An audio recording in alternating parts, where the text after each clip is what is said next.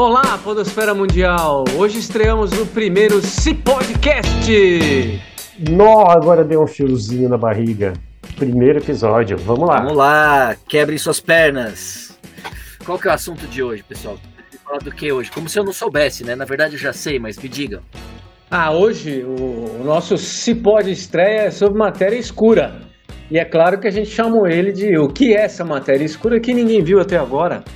Vocês lembram como é que começou essa história? Foi o dia que a gente assistiu aquele documentário no Netflix, o Desconhecido, The Most Unknown em inglês, vocês lembram? Sim. Lembro, é. Aquele documentário apresentava assuntos bem interessantes, assim, coisa bem desconhecida. É, matéria escura, é, um especialista em consciência, outro especialista em vida marinha em profundidade. Isso mesmo, é organismos extremófilos e um monte de coisa, né? Um outro que estudava. É, aquele relógio atômico, né? O relógio atômico. Aquele do relógio atômico eu achei incrível, cara. Aí eu gostei dos organismos extremófilos. É muita coisa bacana, né? E a ideia de você ter um especialista visitando o outro, né? É, se sentindo completamente estranho a uma área completamente diferente, isso é muito uma sensação muito gigante para o cientista. Ah, né? sim. Eu gostei. O do, do, relógio atômico me interessou, eu achei muito fantástico, né? Precisão que ele consegue medir o tempo. Que o cara fala que dá, dá para verificar a diferença relativística no tempo do cara com o pulso levantado e o pulso abaixado, né? Assim, precisão. É, é. E, e, o legal é que, assim, apesar de eles serem super especialistas, assim, né? Quando eles iam vi, é, visitar outra pessoa, por exemplo, o cara lá que era físico de partículas, né? Quando ele foi visitar a, a pessoa que trabalhava com consciência, estudava consciência, para ele aquilo era uma completa novidade, ele fica maravilhado, né? Como, como qualquer pessoa ficaria uma coisa que ela não conhece. É sempre fascinante, né? Conhecer uma coisa nova. É, e eu, eu acho também que quando eles se encontram, tem sempre aquela, aquele respeito de uma pessoa desconhecida. Quando o, o episódio termina, os dois cientistas eles estão se respeitando enquanto pessoas que perguntam coisas sobre a natureza. Um sempre sai maravilhado com o que o outro estuda. E é bem a pegada que a gente quer com esse cipó, né? Isso que estimulou esse nosso bate-papo e a começar esse podcast, né? A ligação entre física, biologia, astrofísica, espeleologia. Então a gente conta aí nesse cipó com dois biólogos, eu, Guilherme e a Fernanda, que estar com a gente hoje, e dois físicos, né, o Marcos e o Felipe, que a gente vai chamar daqui para frente de FIFO, né? a Fernanda é da área de ecologia, impactos antrópicos, e eu também tenho afinidade com assuntos ecológicos, até por conta da, da minha formação ter sido com ênfase em ecologia, né? E sempre gostei bastante. Comecei minha carreira docente nessa área de ecologia, depois mudei para saúde, mas enfim. Uhum. E o legal é que. Sobre o assunto Ali, FIFA. Ah, não, só falar agora que eu vi, né? Coincidentemente, nós quatro, assim, temos é, trajetórias bem mistas, assim, né? Um físico, eu no caso, né? Um físico que passou pela área de ecologia, é, você Aham. Uhum. Isso, fiz mestrado em radioquímica, né? Espectrometria alfa, coisa de físico também, né? Um pouco de químico, né? É. E eu, eu passei pela biologia molecular, né? Biologia molecular estrutural sendo físico, né? Então a gente fazia desenho racional de novas, novos fármacos. A Fê também, né? Ela está na área de ecologia e está estudando sistemas complexos aplicados à ecologia. Então a ciência hoje ela está muito assim, né? Multidisciplinar e, uhum. e, isso é muito estimulante. Isso é, eu gosto. É, e a gente quer fazer essa interface exatas, humanas, biológicas, ciência, educação.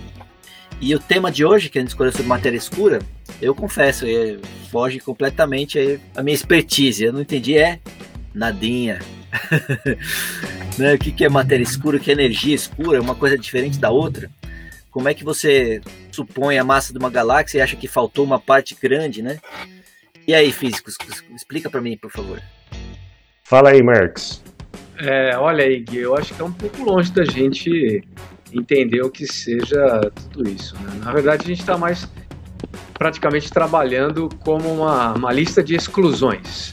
O que a gente sabe é o que a matéria escura não é. Mas para a gente ter certeza de como a gente está hoje, né, em termos dessa pesquisa, a gente conversou com um astrofísico, o professor Mano Velten, da UFOP, E ele vai ajudar a gente bastante nessa lista aí do que a matéria escura não é. E a conversa foi muito boa. Vocês vão, vão, o pessoal vai poder ouvir. Vai ser muito legal esse episódio de hoje. E aí, olha só, eu já adianto que ele gosta muito de duas séries no topo da nossa lista, né? Olha que coincidência. É, e o podcast vai ter outro quadro ainda, chamado O Resgate, que a Fernanda vai apresentar, e o personagem desse quadro é a astrônoma Vera Rubin, que foi a primeira mulher a ser autorizada a realizar pesquisa no Observatório do Monte Palomar. É no Havaí, o Monte Palomar, galera? Não, é na Califórnia. É perto de Los Angeles. Muito bem, e o trabalho da Vera Rubin foi muito importante para corroborar a hipótese da matéria escura. Senhores, Marcos e Felipe, o que é essa matéria escura? Bom, resposta curta e rápida é: não se sabe. É um assunto quentíssimo na cosmologia é, e agora, em junho desse ano, de 2020, parece que o pessoal detectou alguma coisa que pode revelar o que é matéria escura. Ou, antes, pode confirmar uma expectativa que o pessoal tinha de como seriam as, as partículas de matéria escura. E olha, cara, se esse negócio for verdade, isso vai dar um Oscar. Nobel, você quer dizer, né? Sim. Pois é, então o, o Hermano vai contar pra gente tudo direitinho na entrevista de hoje. Vamos lá, então? Vamos. Toca aí.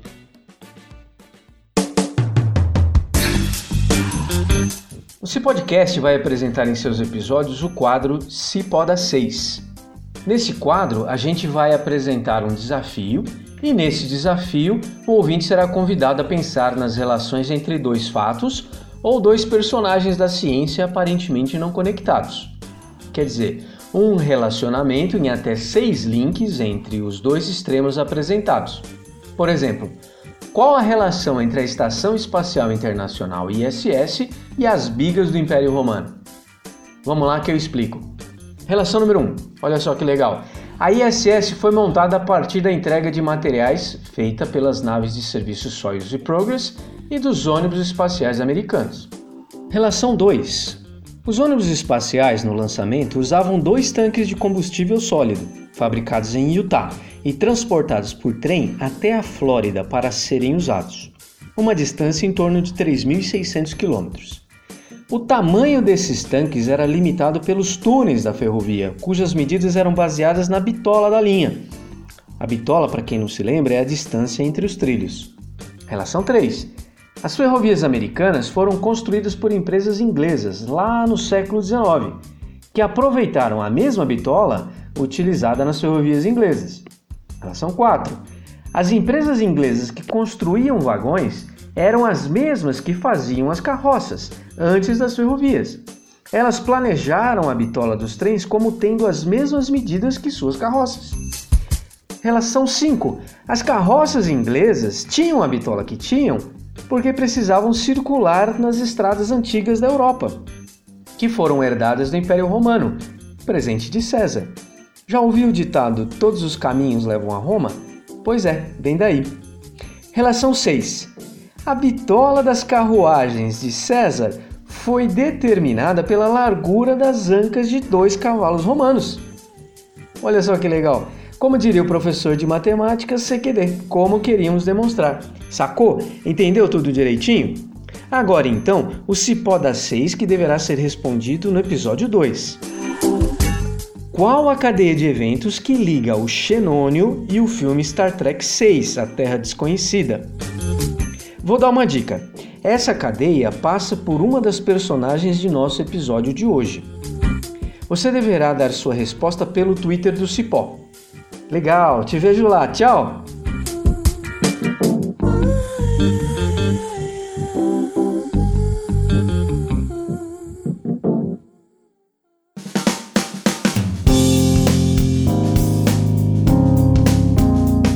Professor Hermano Velten da UFOP, é doutor em astrofísica. Ele vai conversar com a gente hoje sobre matéria escura e vai falar também sobre detecções que aconteceram agora em junho e que deixaram a comunidade da cosmologia bem animada. Professor Hermano, seja muito bem-vindo ao nosso podcast. Obrigado, Felipe.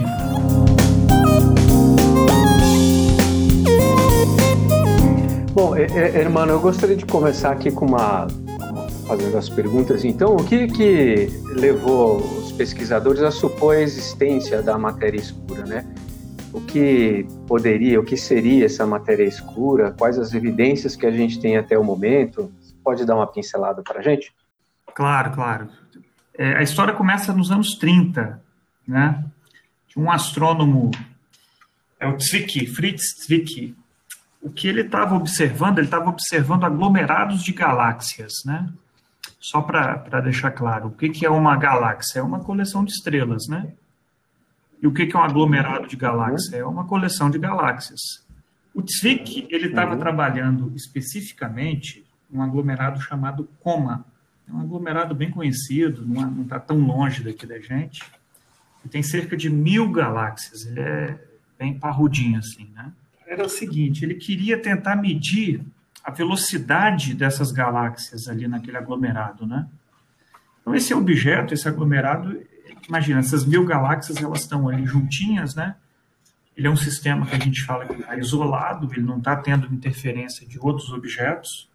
Então, toda a movimentação que ocorre ali das galáxias é por causa da autogravidade desse sistema, né?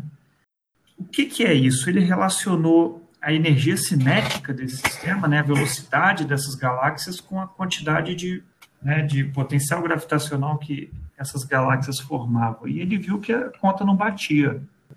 Então, da onde vinha essa energia cinética toda? Isso não era compatível com a quantidade de galáxias que ele estava observando. Ele tinha pouca galáxias ou essas galáxias não tinham tanta massa assim para justificar essa energia cinética. Então ele fez uma suposição. Ele olha, ele falou, olha, nesse sistema aí deve ter alguma massa, deve ter alguma quantidade de matéria que eu não estou vendo, mas ela está acelerando, né? Ela está dando energia cinética para essas galáxias. Então nasce aí, esse aí é o nascimento, esse é o nascimento do, do termo matéria escura. É ele que propõe esse paradigma aí. Ele fala, olha, tem alguma matéria aí, vou chamar de matéria escura, eu não estou vendo ela, não, né, com o meu telescópio aqui, eu não estou identificando, mas ela está interagindo gravitacionalmente com as demais, com as demais galáxias, né? Uhum. E aí começa o enigma de que matéria é essa. Eu falei dessas observações do Desfique nos anos 30, né?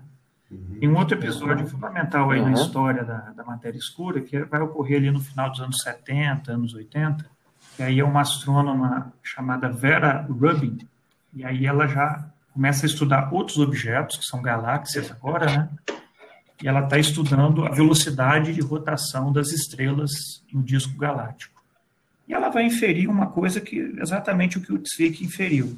Essas, essas estrelas elas estão muito rápidas, né, velocidade muito alta, e não tem tanta massa visível nesses sistemas. Então é outra observação aí que indica que tem muita massa nesses sistemas que a gente não consegue ver. E você vai coletando todas essas informações que foram sendo acumuladas nos anos 90, 2000, a última década, 2010, a gente chega num cenário que sim, hoje seria muito difícil entender a cosmologia e a astrofísica sem esse conceito de é, matéria escura. Uhum. A gente pode ainda falar aqui diversos, diversos exemplos, mas é difícil explicar esses sistemas astrofísicos é, sem falar que ali dentro tem matéria escura, entende? A própria evolução do universo é muito complicado entender ela sem a existência da matéria escura. É, então quer dizer que se, se de fato, vou imaginar que algum experimento não detecte ou que ou que se de fato por muito tempo não for detectado, a gente vai ter que revisar um monte de coisa na física. Isso vai dar mais trabalho do que se detectar, né? Quase que uma esperança. Pois é. Então, tomara que detecte, cara. Agora, tem uma coisa, se não detectar, é, o, assim, é, o meu trabalho, ah. eu arrumei emprego graças a isso, né? Porque não detectaram. e, o leitinho das crianças. Aí, graças a. Essa, essa matéria escura, ela posso chamar realmente de matéria ou ela seria alguma outra coisa? Que por a gente não saber qual é a composição dela, a gente num primeiro momento é, assumiu que é matéria parecida com a ordinária, mas conforme a gente foi estudando, a gente viu que ela se comporta de um jeito diferente, não tem interações. Você pode falar é. um pouco? O ponto-chave é esse que você comentou. A gente não tem. É, eu não vou falar a mínima ideia, porque a gente tem alguma ideia do que ela é, mas a gente ainda não bateu o martelo, né? Então, uhum, uhum. se você for voltar no tempo aí 30, 40 anos, a coisa era pior ainda, porque tinha muito modelo, tinha matéria escura de tudo quanto é jeito, né? E aí, ao, ao, à medida que os anos foram passando, vários modelos, várias sugestões foram caindo. Hoje a gente tem um cenário é, é, um pouco mais ajustado. O que, que é essa matéria escura? Bom, primeiro, ela interage gravitacionalmente, né? Ela tem massa. Uhum. Ela não interage igual com a luz, né? Então a gente não consegue observar ela, ela não, ela não conhece aí a interação eletromagnética. Então, até hoje a gente nunca viu, nunca tirou uma foto dela, né? Uma dessas hipóteses, por exemplo, é que a matéria escura poderia ser neutrinos. Né? Neutrinos, a gente sabe, é uma partícula que tem aí no universo, tem um aqui, enquanto a gente conversou, um monte de neutrino passou, pela gente, mas só que neutrinos são muito rápidos, né? são relativísticos, então, com o tempo se viu que esse tipo de partícula não ia descrever a, a distribuição de matéria de galáxias que a gente tem a gente tem hoje um modelo, se a gente considerar que é uma partícula, né, essa partícula escura da matéria escura, ela deve ser uma partícula pesada, né, que são os chamados WIMPs. WIMPs é uma designação genérica que vem de parte do, do, inglês seria traduzindo uma partícula pesada e que não interage, né? Mas uhum. é, é, um termo muito genérico, né? Essa, essa designação ela só dá uma ideia geral do que como ela deve se comportar. Então, ela deve ser uma partícula pesada, lenta, né? É que isso facilitou a formação de estruturas, né? Certo, mas então a gente está, a gente entrou num, num, problema aí, né, que a gente está procurando partículas que não interagem com a matéria que a gente conhece, vamos chamar assim a matéria ordinária, né? Como que a gente poderia detectar essas partículas? O que, que existe de, de aparato, de laboratórios que procuram é, detectar essas ah. partículas de matéria escura? Legal, vamos lá. Vamos, deixa eu dividir, antes de dar um panorama geral. Né? Como é que a gente tenta é, detectar essas partículas de matéria escura? Uma coisa é a gente observar o fenômeno gravitacional, como a gente comentou aí, né? A estrela está um pouco mais rápida do que ela devia, e você se pergunta, o que está causando isso? Mas vamos falar agora de como que a gente tem que, tenta detectar esse tipo de partícula. Eu vou dividir em três categorias aqui, tá? Então, primeiro vamos ter em mente que existem partículas que a gente conhece, tá? As partículas do modelo padrão, e tem essas partículas da matéria escura. Então vamos lá, tem, tem três processos aí nessa história. Um processo, que é o processo mais comum, mais que é, inclusive esse experimento o Shannon, né, de uma tonelada, fez uso, é o chamado processo de detecção direta. Que o que eu estou pensando? Eu estou pensando numa partícula de matéria escura, que ela vai colidir, interagir com uma partícula que eu conheço, né? Pode ser um nêutron, um próton, um elétron, enfim. E aí eu vou ver uma assinatura. Então, esses aí são os métodos de detecção direta. Um outro método que existe é um método de detecção indireta. Que aí é o seguinte: eu estou pensando em duas partículas de energia de matéria escura, elas interagem, eu vou ter um processo de aniquilação aí, e aí eu vou criar partículas do modelo padrão.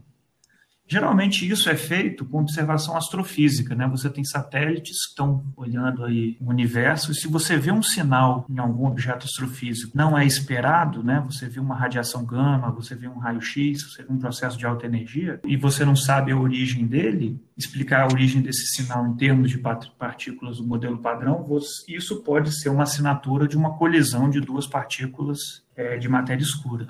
Né? Então, esses seriam os métodos indiretos. Uma terceira via, aí é força bruta. É a gente pegar duas coisas que a gente conhece, né? duas partículas do modelo padrão, e ir num acelerador de partículas e tacar uma na cara da outra. Né? Acelerar bem, muita energia, joga uma na outra e ver se desse espalhamento, dessa colisão, você produz uma partícula de matéria escura. Essa seria a terceira via esse, esse, esse primeiro cenário que eu falei, né, que é o mais provável de se detectar, que é onde o, o Shannon, uma tonelada, se encontra, é, é raro, né? Não é, é, a probabilidade desses eventos é muito rara, tanto que até hoje a gente não, detec, não detectou nada. Né? Mas é. é, é hoje onde a gente mais tem sensibilidade E aonde, onde a gente mais tem expectativa são nesse, é nesse tipo de detecção, é, é a chamada detecção direta de matéria escura. Uhum. É, é, interessante, né, porque o, o, tem esse laboratório lá na, na Itália, né, em Gran Sasso, fica dentro de uma, uma montanha, não é isso, Emmanuel? Uhum. Eu isso, achei isso. um aparato lá que eles montaram genial, assim. Fica dentro de uma montanha, no interior da montanha, assim, para que outras partículas já conhecidas não consigam chegar lá, ou que tenham dificuldade de chegar lá. No coração dessa montanha aí teria esse reservatório de, de xenônio, né, que é um gás inerte. Uhum. E aí a, a, essas partículas de matéria escura, elas como ela só a gente só sabe que elas é, interagem através da gravidade, é, ela teria, ela interagiria com, com os átomos de com o núcleo dos átomos, é isso? Aham. Pois é, o, o, eu sempre comento com, com os alunos assim, principalmente quando a gente dá, aula para alunos do curso de engenharia, né? Um experimento desse, ele é um desafio não só do ponto de vista físico teórico, mas do ponto de vista de engenharia absurdo, né? Você está no estado da arte ali da, da construção do equipamento desse. Igual você comentou, você vai no meio do, do, dentro de uma montanha, né? Você coloca lá o seu experimento, porque você quer isolar ao máximo os ruídos, né? Você quer ter controle total do que está acontecendo naquele ambiente restrito onde você espera que as partículas da matéria escura vão encontrar um átomo aí do xenônio e a gente vai ver um, um, um sinalzinho ali, né? Um recuo de um elétron, um recuo de um núcleo, né? Eu fico impressionado assim que o homem é capaz de fazer essas coisas. Todas essas grandes colaborações em física, todos esses grandes experimentos, elas enfrentam esse esse desafio prático, né, de fazer a coisa acontecer. Porque eu, por exemplo, estou na, na, na, parte teórica da coisa, então aqui com um pedaço de papel, um lápis, a gente sai fazendo conta e detecta um monte de partícula, né? Mas na vida real a coisa é mais difícil. É tanto que esses experimentos, essas colaborações, é, são colaborações uhum. hoje de, de, centenas, até milhares de pessoas trabalhando, né? É gente do mundo todo, né? Isso é uma coisa legal que a ciência tem, né? Que ela consegue reunir no mesmo propósito gente de tudo quanto é credo, tudo quanto é país, tudo quanto é... E, é, mano, e, e, lá em Grançaço, alguma coisa aconteceu nesse tanque de xenônio aí, o pessoal é, vamos, vamos, falar um pouquinho. Isso aí é muito recente, né? Saiu essa semana. A gente está gravando aqui no meio, né, no final de junho de 2020. Esse, esse, esse experimento Shannon ele já não é de hoje, né? Ele já tem um bom tempo aí. E ao, ao longo dos anos ele foi sendo aperfeiçoado, né? Então o que, que aconteceu? Você observa lá, observaram lá dentro é, interações, né? Na prática, você vê elétrons e, e o núcleo ali do xenônio recuando falando diretamente, ele, alguma coisa bateu nele, entendeu? E empurrou ele, teve um recuo. E aí, o que, que é que bateu ali? Bom, uma explicação possível é que seriam partículas de matéria escura, e aí eles estudaram um modelo muito específico de matéria escura, que são os áxions. O áxion aí já não entra naquela categoria dos WIMPs, tá? O áxion, ah, o áxion é não é um WIMP? Não, ele é bem mais leve.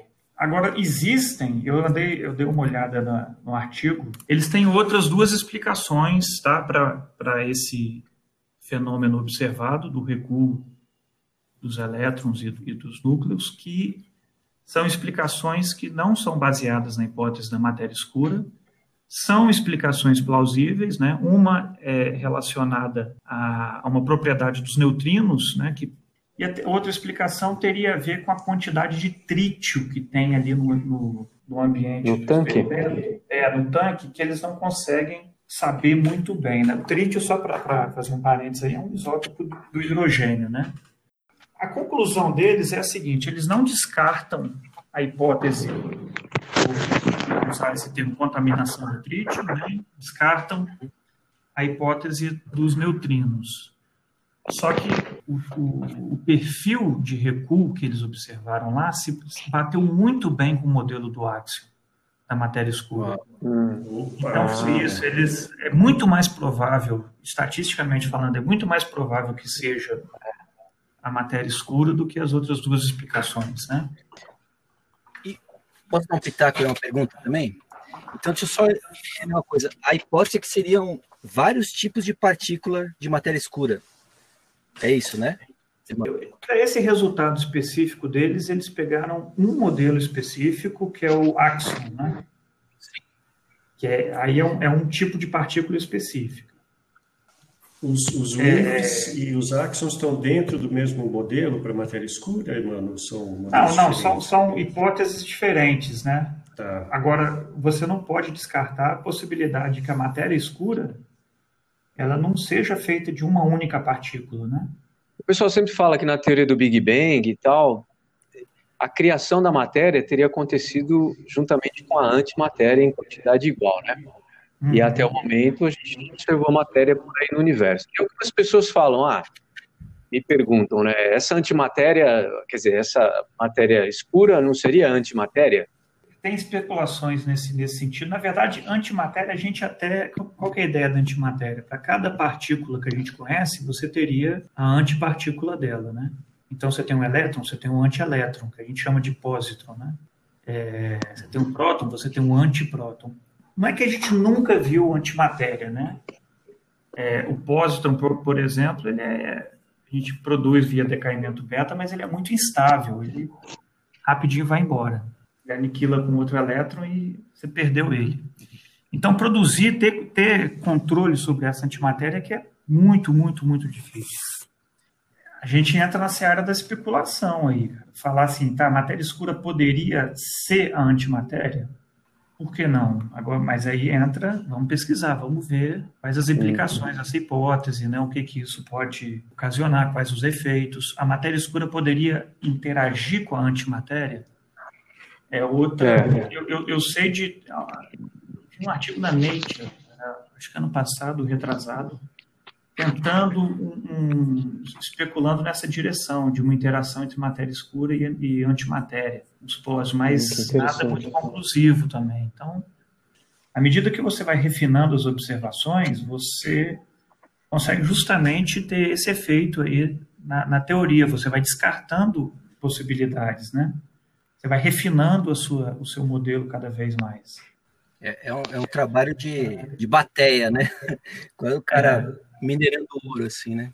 É engraçado que quando eu, me perguntam assim, ah, você trabalha com cosmologia, astrofísica, penso, muita gente tem em mente que eu estou lá no telescópio, né, na, coletando uhum. dados. Não, eu, eu vou para o telescópio para divertimento só, né? Aqui no, no Observatório Ouro Preto a gente brinca, leva as crianças lá para ver e tal, mas eu recebo aqui no computador, chega, você faz o download dos dados, tudo bonitinho, você não precisa sair da sala. Aí começa o trabalho aqui, né? Na, trabalhar com os dados. Né?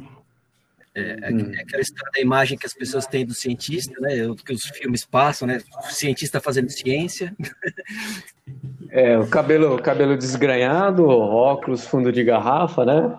É, não, e, o, e o pior é que vocês devem imaginar, quando uma pessoa que trabalha na, como eu trabalho, enfim, astronomia, astrofísica, vocês devem imaginar os tipos de perguntas que aparecem, né? Faço muito evento de divulgação, palestra para a comunidade e tal. Às vezes as crianças fazem umas perguntas ela, que fazem muito sentido e são coisas que você nunca tinha pensado, sabe? Isso é verdade. É, e você fica assim, poxa, como é que eu vou responder eles? Sim, eles são muito curiosos, né? Se você deixar realmente a imaginação da criança. E essa coisa de. Eles fazem perguntas que a gente parece que foi doutrinado a não pensar nela, né? nelas. Né? Seguindo essa linha, o irmão, você acha que seria possível falar então de astrofísica e física de partículas nas escolas de ensino médio fundamental? Sem dúvida, sem dúvida. Eu acho que desde a da física moderna né, até é, tópicos um pouco mais avançados em física de partículas, porque talvez a época que a gente estudou no ensino fundamental até hoje, eu acho que o conteúdo é o mesmo, né? Quer dizer, tudo que ocorreu nos últimos 20, 30, 40 anos aí na ciência, essa coisa não é levada para os jovens é, aí, né? escolares, né? Uhum. É. Nós que lecionamos aí para o ensino superior, a gente pega uma, uma peneira desses estudantes, né? Aquele estudante que escolhe uma carreira de ciências e que a gente recebe no banco da universidade foi o que sobreviveu ao massacre escolar e à pressão de desistir e buscar interesses mais lucrativos.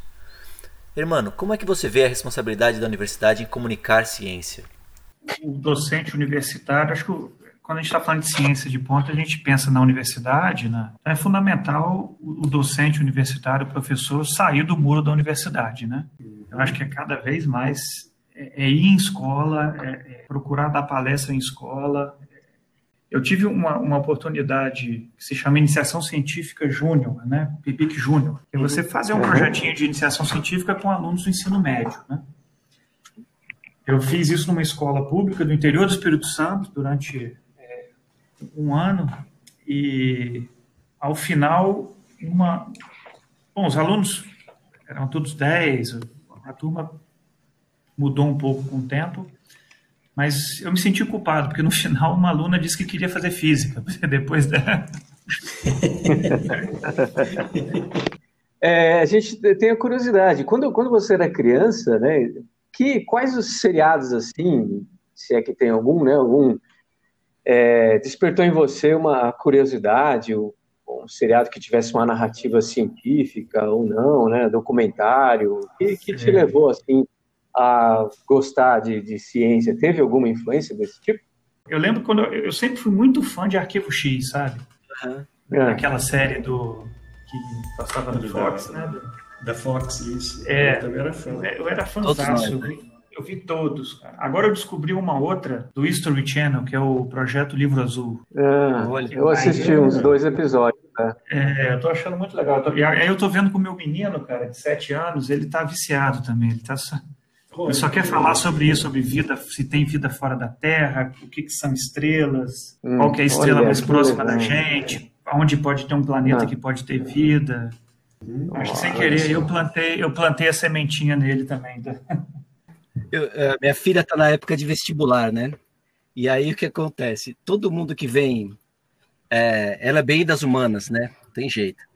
E aí as pessoas vêm falar: não, não faça isso, não faça aquilo, não faça aquilo outro.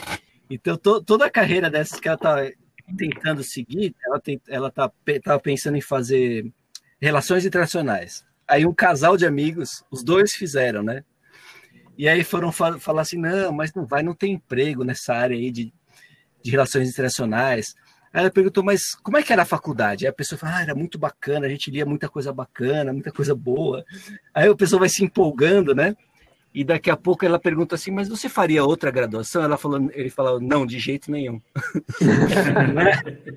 não, nessa, nessa minha transição, é, nessa minha transição aí da, da engenharia civil para física, eu lembro, eu estava talvez no terceiro, quarto período da engenharia civil, e a universidade oferecia alguns cursos de astronomia, eu sempre fazia, de curiosidade. Eu li alguns livros na época já do, do Marcelo Gleiser, né? Um uhum. escritor muito famoso. E aí, quando eu tomei a decisão, é, por, assim, imagina, o vestibular para engenharia civil era super concorrido, né? Por passar foi um, um acontecimento marcante, assim, para minha família. Nunca ninguém tinha feito graduação, né? meus pais, assim, meu filho vai ser engenheiro, aquela coisa. Eu lembro quando eu cheguei para o meu pai e falei, olha, eu estou abandonando a engenharia, eu vou fazer física. Ele olhou para mim, ele me chamou assim, meu filho, você tem certeza disso que você está fazendo? Você ele, ele, ele, não forçou, ele não forçou a barra, ele não me proibiu, não, né? Ele me deu apoio. Isso foi fundamental, mas eu senti aquele assim, aquela, aquela sensação de impotência, né? aquela, aquela pena, sabe? Assim, poxa, que pena, ia ser um engenheiro e vai, vai fazer física. mas, mas assim, tem certeza absoluta, hoje ele é super é, feliz e orgulhoso da carreira que eu decidi fazer. Isso aí, turma. Ficou alguma pergunta pendente? Não. Irmão, você, você gostaria de falar mais alguma coisa? Pois é, essa, essa, essa questão da. Só, só voltando à questão da matéria escura, né? quem estiver nos ouvindo aí, eu acho que a mensagem é: nós teremos notícias quentes em breve aí, né? A gente está entrando numa era numa era interessante assim. Hoje se um aluno bate aqui na minha porta me pergunta um tema alguma coisa é, eu primeiro estaria bem bem confortável indicar ele entrar nessa área de astrofísica cosmologia. Mas sem dúvida matéria escura pelo visto agora é algo que vai entrar na moda né? A gente já teve uma, uma pouco tempo atrás essas notícias relacionadas a ondas gravitacionais, é, a imagem do buraco negro também. Então, são coisas que estão em alta, né? Eu acho que estudar é. o cosmos nunca, nunca, nunca deixou de ser uma boa pedida, mas agora mais do que nunca. Vocês acham que o século XXI é o século da física? Vai ter outro ano Mirabilis de novo? Será que a gente vai ter outro Einstein? É. é. Acho que dificilmente um, né? Mas esses milhares de, de pesquisadores juntos. Né? Exato, né? exato. Eu acho que a cara da, da, é. da ciência mudou exatamente nessa direção. É, eu acho que o, o próximo grande avanço não vai sair de, desse cara que está na, na, sala dele, tudo saiu de uma mente só, né? Eu acho que cada vez apostar mais em colaborações, em cooperação mútua aí. Esses grandes experimentos vão, vão trazer, é, vão revelar aí, sem dúvida, coisas que a gente nem imaginava, nem imagina hoje, né? E, e o papel da inteligência artificial nessa modelagem, nessas análises, assim? Cara, é... que assunto legal, que assunto legal. Dava pra gente ficar mais uma hora aqui. é, vamos, vamos agendar já, já vamos agendar. Oi, mano, e tem algum livro assim que você indicaria para o pessoal que quer começar a se familiarizar com o assunto de astrofísica? Eu, eu, esse, eu, eu, lembro de ter lido A Dança do Universo, né? Esse livro foi muito bom, esse livro marcou na época da graduação. É, foi um dos responsáveis aí por ter largado a engenharia e migrar para a física. A gente agradece muito o seu tempo. Acho a gente aprendeu muito nesse, nesse, nessa conversa aqui. E... Foi um super prazer, cara. Foi muito bacana. Eu queria agradecer você pessoalmente pelo seu tempo aí, pela disponibilidade e tal. E a ah, boa vontade de participar. E com certeza você vai voltar outras vezes. À disposição. Até a próxima, então. Ok, e fechou. Ah, pronto. 1 e 21, aí a gente parou a gravação. É, nasceu o primeiro episódio. Nasceu o primeiro episódio. Nasceu o piloto. Oi, mano, você vai falar pra gente do caso Roswell depois, hein? Você vai vir falar aqui sobre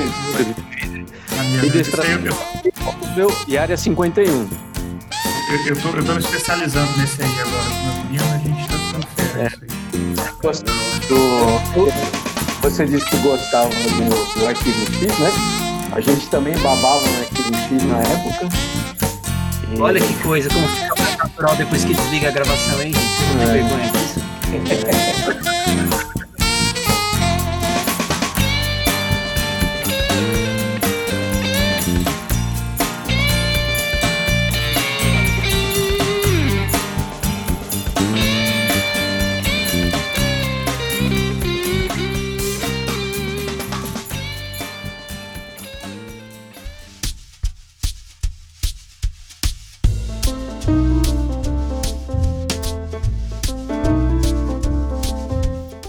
Oi, pessoal, aqui é a Fernanda Costa.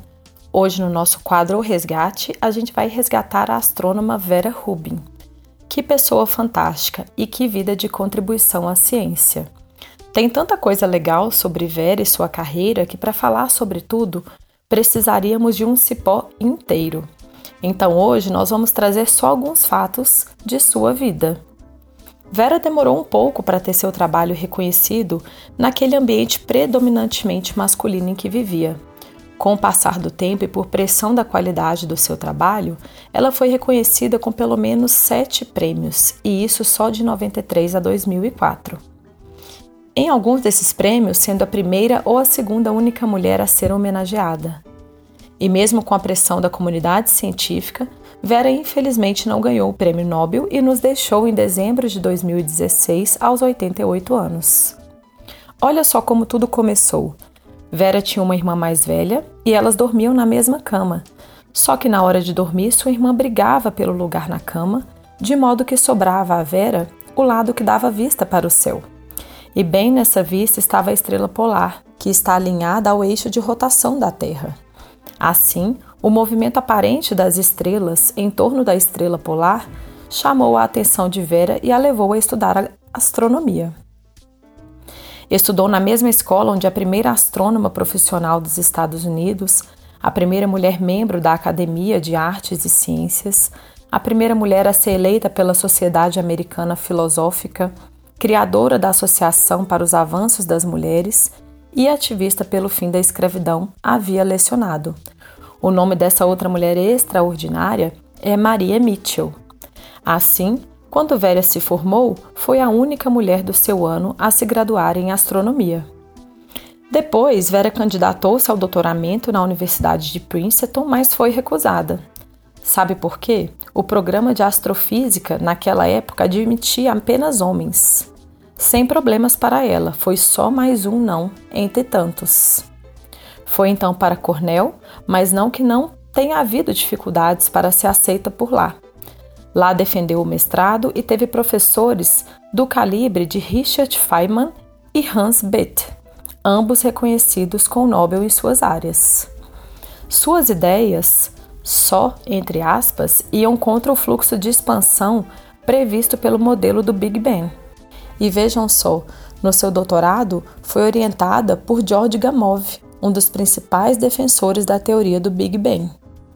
Naquela época, ela era atendida pelo seu orientador nos corredores da universidade, porque mulheres não deveriam entrar no gabinete dos seus professores. No início de sua carreira, as autoridades proibiam a entrada de mulheres no observatório do Monte Palomar e justificavam que não tinham espaços apropriados para mulheres. Vera, com muito bom humor, desenhou no papel uma silhueta de um vestido e colou num dos banheiros masculinos e disse: Agora mulheres podem entrar aqui. E a partir de então, Vera abriu os caminhos do Observatório Palomar para outras mulheres. E prestem atenção, esse trecho é importante para responder o nosso outro quadro, o Cipó das Seis. Uma dessas mulheres é Helena Helling, cujo trabalho sobre busca e monitoramento de asteroides levou à criação de um sistema de rastreamento automático e permanente de asteroides. De passagem, ela foi homenageada pela franquia Star Trek com seu nome dado em uma das naves de exploração astronômica, a USS Helen. Vera gerou muitas descobertas. A existência da matéria escura já havia sido proposta em 1933 pelo astrônomo Fritz Zwick, mas foi só 40 anos depois, com a descoberta de Vera, que sua existência pôde ser confirmada. E estudando a galáxia de Andrômeda, ela e seu colega Kent Ford descobriram que as estrelas que estavam distantes do centro dessa galáxia eram tão rápidas quanto as que estavam próximas ao centro, contrariando a teoria de Newton para a gravitação. Vera também recebeu várias homenagens póstumas.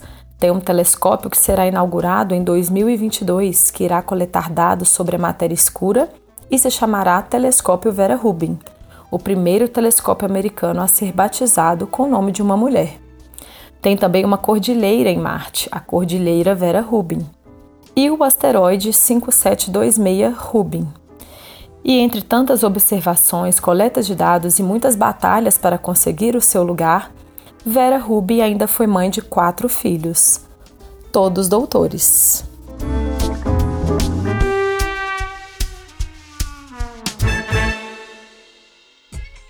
É, nos próximos cipós, conversaremos sobre muitos outros assuntos instigantes, interessantes, espinhosos, como os mitos da medicina, o jejum intermitente, suplementos. Se suplementos são pílulas mágicas que resolve, cresce cabelo, nasce tudo.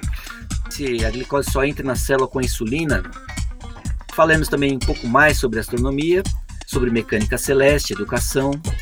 Falaremos ainda sobre energia nuclear, sobre o projeto brasileiro do submarino nuclear e muito mais, né, Fifo?